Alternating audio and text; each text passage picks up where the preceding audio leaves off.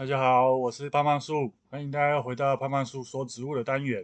今天我们要跟大家讲讲咖啡，因为我从出第一本书是一最早开始跟大家讲的是是咖啡。不过在讲咖啡之前呢，要先跟大家说声谢谢，因为这个胖胖树的 Podcast 频道呢，现在已经第八集了。呃，谢谢大家传讯息鼓励我。那我从后台也看到，除了我们台湾之外，还包含。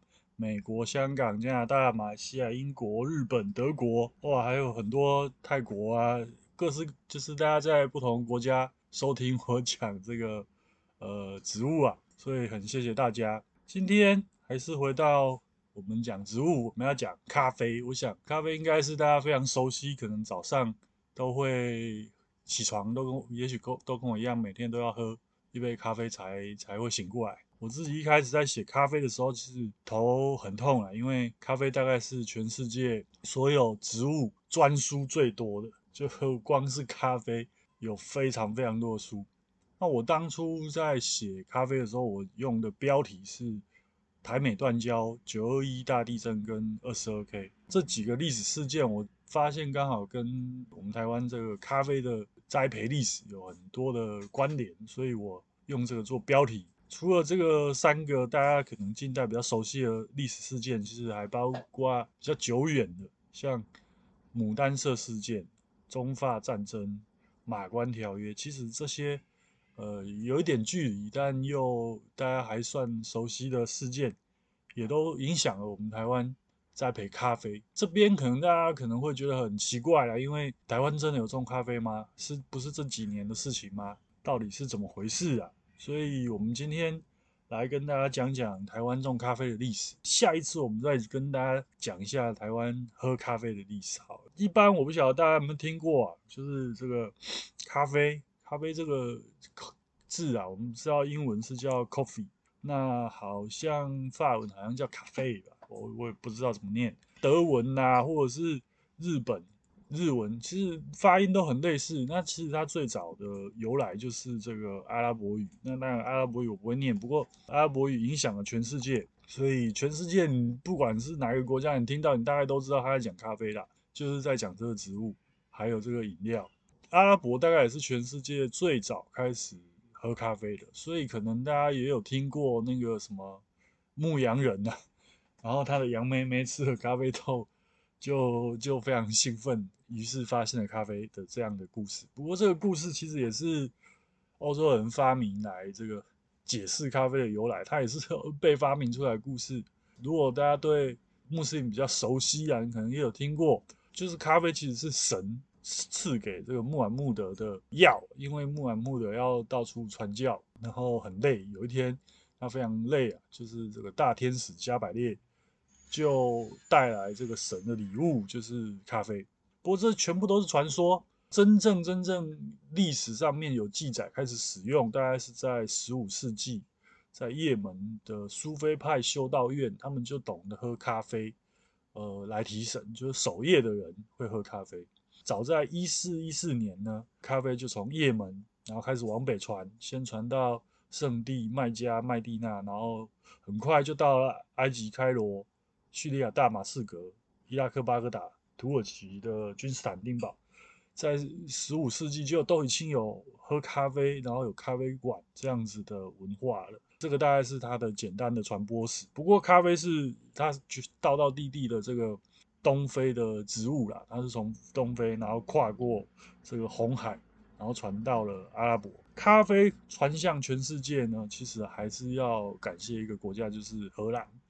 呃，一开始是荷兰东印度公司啊，从叶门被带咖啡从叶门被带回了荷兰，然后荷兰又因为荷兰是这个西班牙之后的这个日不落帝国，他把它带到了，把咖啡带到印度跟斯里兰卡，当时候叫锡兰，所以把它带到亚洲，从那之后呢，开始传向全世界。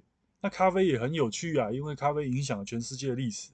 那我不晓得大家有没有听过这个一七七三年这个呃波士顿茶党事件啊，就造成美国独立的这个这个原因呐、啊，哎，不能说原因，就反正就是美国独立的一个原因。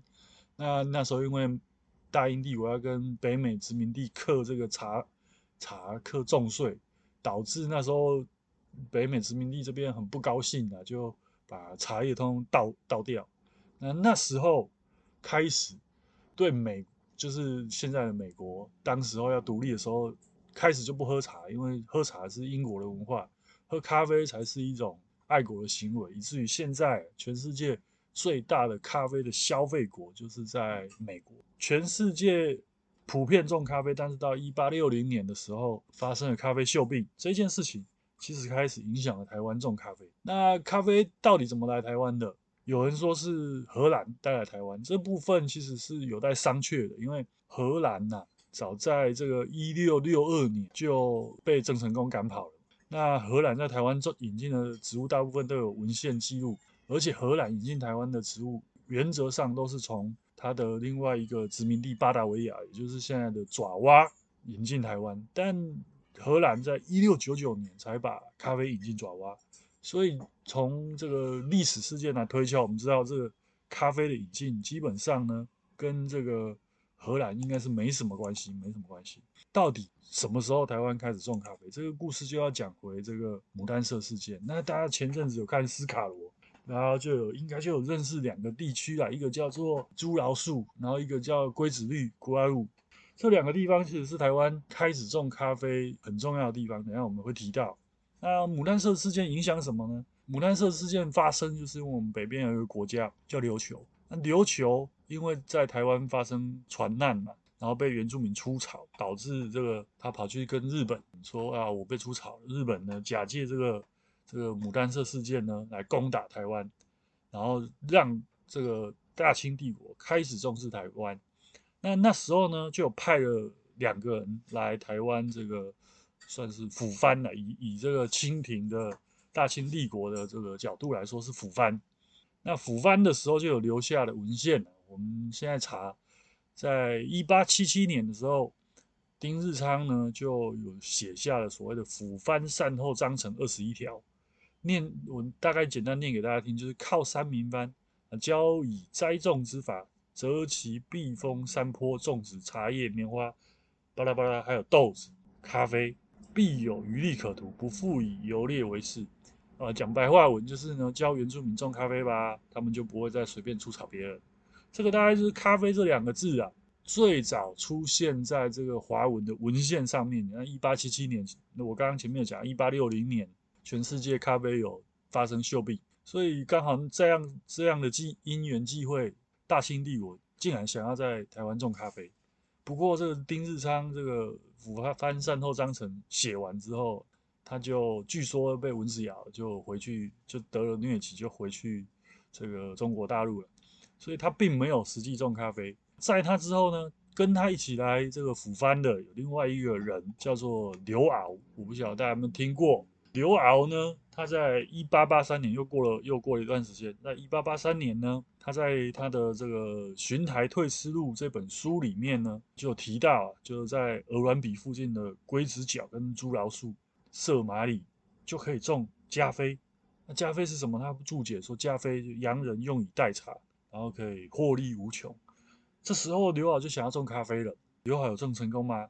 没有，事实上是没有。那刘老可能大家不熟悉。但他的政敌刘铭传呐，刘铭传大家应该就有听过，我不晓得大家没有看过，之前有一部这个就古装剧叫《那年花开月正圆》，里面呢，呃，两个这个反派角色在吃火锅的时候，其实就有提到说，刘铭传马上啊就会有弹劾刘遨的折子递上去，那这个是事实啊。那大家一般因为我们以前课本都只教刘铭传，那刘老是是谁呢？他其实是他的官名叫台湾兵备道。那时候台湾还没建省，那一般电视上就叫道台大人。他是少数啊，少数这个对外战争没有打败仗的。为什么要特别讲到这个呢？因为一八八三年发生了什么事？我大概只有到高中去演讲，高三的学生有答对啊。一八八三年，全世界发生一个很重要的战争，就是中法战争。那时候大清帝国跟这个法国为了抢这个越南的宗主权，就打起来了。那战火呢？在隔年一八八四年波及到台湾，法国从这个基隆攻攻进台湾。那那时候刘铭传守北边，啊就被攻陷。然后刘铭传后来就是参了刘遨一本，说刘遨，没有救他，因为刘老守在南边，所以刘老后来就被这个流放宁古塔，就流放黑龙黑龙江死掉。所以实际上刘老也没有真正种咖啡，也没有成功，没有成功。那到底是谁把咖啡带到台湾来？其实从史书上我们发现，真正把咖啡引进台湾的是英商德记洋行，就在刚刚刘敖想要种的这个一八八三年的隔一年，一八八四年，英商德记洋行就从菲律宾带了一百株咖啡，然后种在现在大概是这个三峡这个地方，没有没有成功，所以一八八五年又从斯里兰卡锡兰引进三千株，种在汐止板桥，甚至在哦一八九一年又从旧金山引进，所以这个英商德记行行才是真正把咖啡成功引进台湾的一家公司。这一家公司，如果大家有在买股票，会发现到现在到现在，它还是我记得是股票上市公司啊。之前台湾很有名的开喜乌龙茶，后来也是被英商德记洋行买下。这个洋行很厉害，从这个大清帝国时代存在到现在，其他五大洋行全部都倒光了。那所以不是荷兰，是英国人把咖啡带到台湾。可是前面我又讲，英国不是喜欢喝茶吗？为什么英国人会做了这件匪夷所思的事情呢？其实英国那时候就有嗅到咖啡的商机了，就是在一就是十九世纪末，英国想要，英国本来在台湾种茶叶嘛。如果大家这阵子有看《茶经》的话，你会发现，呃，后来还有所谓的以和洋行嘛。那在台湾种茶叶，然后收购茶叶。那那时候因为全世界发生重要的咖啡锈病，所以他们其实在想要找一个新的可以种咖啡的合适的地点。咖啡生长的环境其实跟茶叶很类似，都是喜欢在丘陵，然后有雾气，然后晚上比较凉，白天不会太热的环境。他们就想到，哦，这个在太平洋上面有一个这个母国，也不太鸟它。不太有人重视的地方就是台湾，所以他们想到要来台湾种咖啡，只是一开始他选错的地方，他们就选在台湾北部。那台湾北部一方面受台风影响，啊又冬天比较冷，所以一开始没有成功。那他万万没想到，万万没想到的是，一八九五年台湾就被割让给日本，所以后来实际上搞成功的，就是在台湾种咖啡成功的是日本。那日本呢？一八九五年来台湾，那日本有多爱喝咖啡呢？其实也不是爱爱喝咖啡，对日本来说，喝咖啡是一件很很潮而且很文明的事情，因为要学外国嘛。所以当年日本一来台湾，就把咖啡种子寄到台湾，要求台湾要试种咖啡哦。这么疯狂，不会有成功吗？哎，没有，还是没有。一直到一九零一年呢，有一位叫做田代安定的先生，他非常多植物都是他引进台湾的，包括。这阵子流行的龟背芋，哎，我们有机会再来讲田代安定。田代安定呢，就来到台湾，然后他选在哪里？选在刚刚前面有讲到，就是龟子角跟竹老树种咖啡。哇，我我看到这个记录的时候，我真的非常惊讶，因为他选的地方竟然跟刚刚讲的刘迟一样，哎，一样。我想刘敖应该没有托梦给田太安定啊，因为他们两个语言应该不通。不过。这个就是君子所偶见略同嘛，所以选了这个一样的地方。那在这边就种成功了，种成功了。那后来到了一九零七年，这个东京的劝业博览会，就类似这个这个世界博览会这样，各各行各业呢就就去展览。那时候台湾的栽培的在咖啡呢，在日本算是首次公开这个展售，就一鸣惊人。这时候台湾咖啡还不普遍，真正要普遍呢，是要拜这个大正天皇，因为一九一五年大正天皇即位的时候，我们台湾送给这个大正天皇的这个即位的礼物就是台湾咖啡。那时候大正天皇一喝惊为天人呐、哇，这什么地方种的咖啡这么好喝？一一听之下，哇，台湾种的咖咖啡，那你你想，大正天王喜欢喝台湾的咖啡，会发生什么事情？当然就是大家开始拼命种啊，拼命种。那日本也。因此，就越来越重视台湾栽培咖啡这件事情，然后开始先从这个园艺试验场嘉义分厂，在一九一八年开始就是试验，往北喽。现在从恒春已经来到嘉义，然后那时候开始引进不同的咖啡品种，因为我们一般大家知道咖啡有很多品种，那一般我们喝的阿拉比卡里面还有分什么艺妓啦，各式各样有没的。那甚至呢，到了一九二九年呢，有另外一位先生叫做樱井方次郎，他写了一本咖啡专书。大家不知道有没有看过日本写，都是写玉字旁，就写一个王，就是加菲加菲。他在里面详细的阐述了这个咖啡的由来，然后如何栽植。然后如何这个工业化，各式各样，非常详细呀、啊，可以说是这个亚洲第一本这个咖啡的专书，就是这个樱井方次郎写的。从这时候，台湾的咖啡已经卖到日本，已经没有疑惑，就是非常好的咖啡。台湾已经种很多咖啡。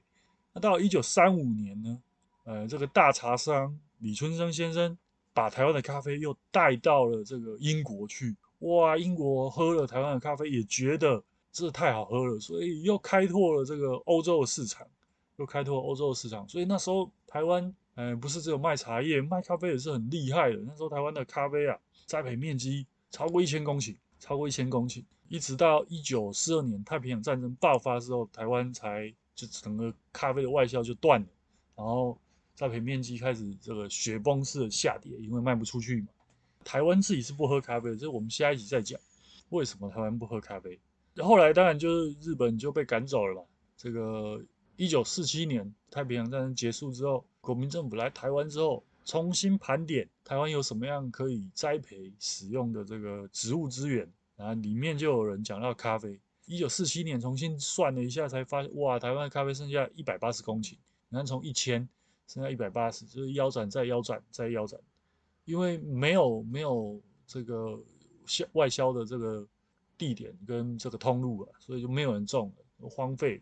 那国民政府在一九五零年呢，就开始在这个惠蓀林场，现在换惠蓀林场接手这个咖啡品育种这个工作，然后开始在惠蓀林场培育咖啡小苗，然后把咖啡分出去。那这时候种咖啡的重镇呢，从这个南部移转到这个南投，所以南投在那时候是。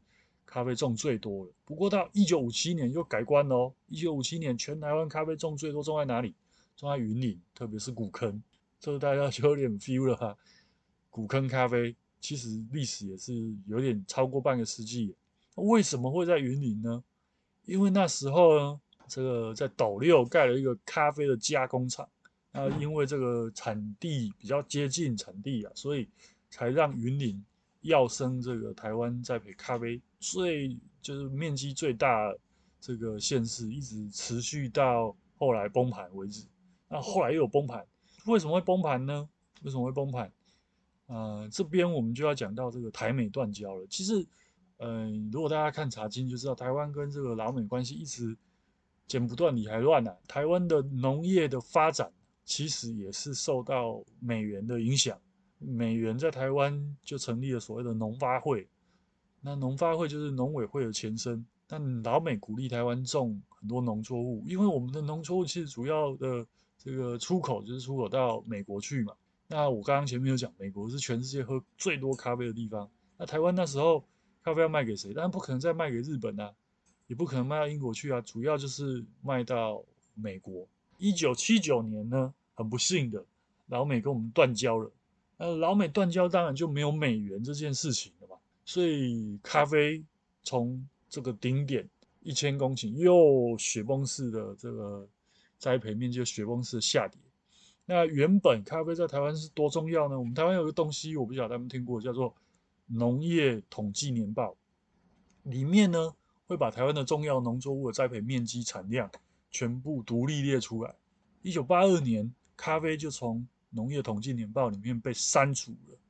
那一九八二年是很重要的一年，非常重要，因为那一年我出生了，所以都我这对这件事情我特别印象深刻。但呃，从那时候开始，台湾就基本上就就不种咖啡，没有利润嘛。然后咖啡又是一个很费工的事情，整个咖啡就被荒废掉了。